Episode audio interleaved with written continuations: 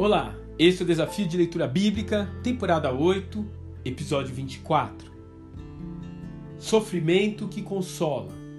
2 Coríntios, capítulo 1.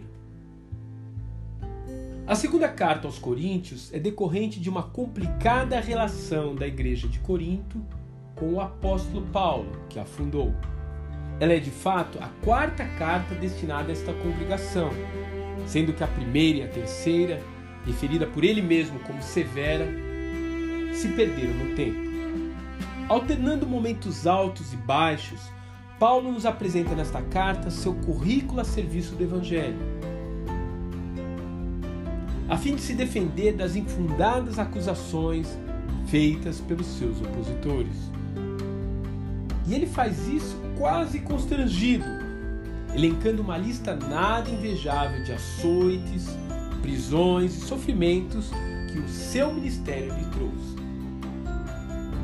Uma vez que as acusações dos falsos líderes incluíam a insinuação de que os sofrimentos de Paulo eram demasiados para alguém realmente cheio do Espírito Santo, os primeiros versos da epístola são marcados pela repetição das palavras conforto e consolação.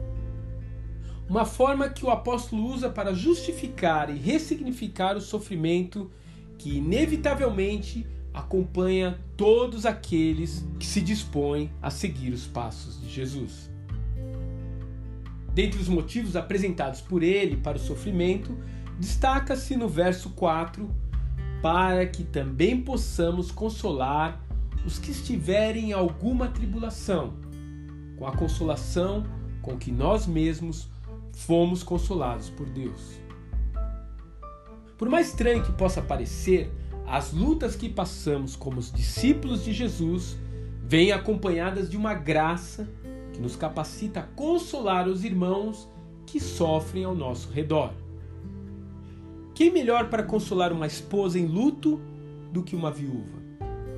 Alguém que tem um filho com leucemia pode entender melhor um pai que descobre que seu filho tem agora uma doença incurável. O mesmo pode ser dito por uma crise conjugal ou por uma perseguição no trabalho.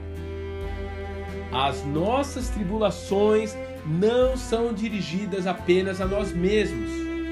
Elas têm um raio de ação que transcende as nossas particularidades e alcança, dentro do propósito de Deus, o próprio corpo de Cristo, trazendo como fruto muitas ações de graças ao Pai.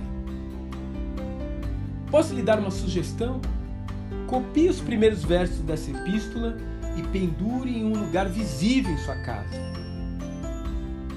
Eles de fato podem ser bem úteis no momento em que a próxima dificuldade bater a sua porta.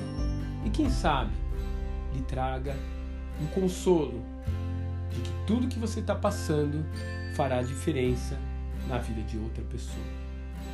Que Deus te abençoe e até amanhã.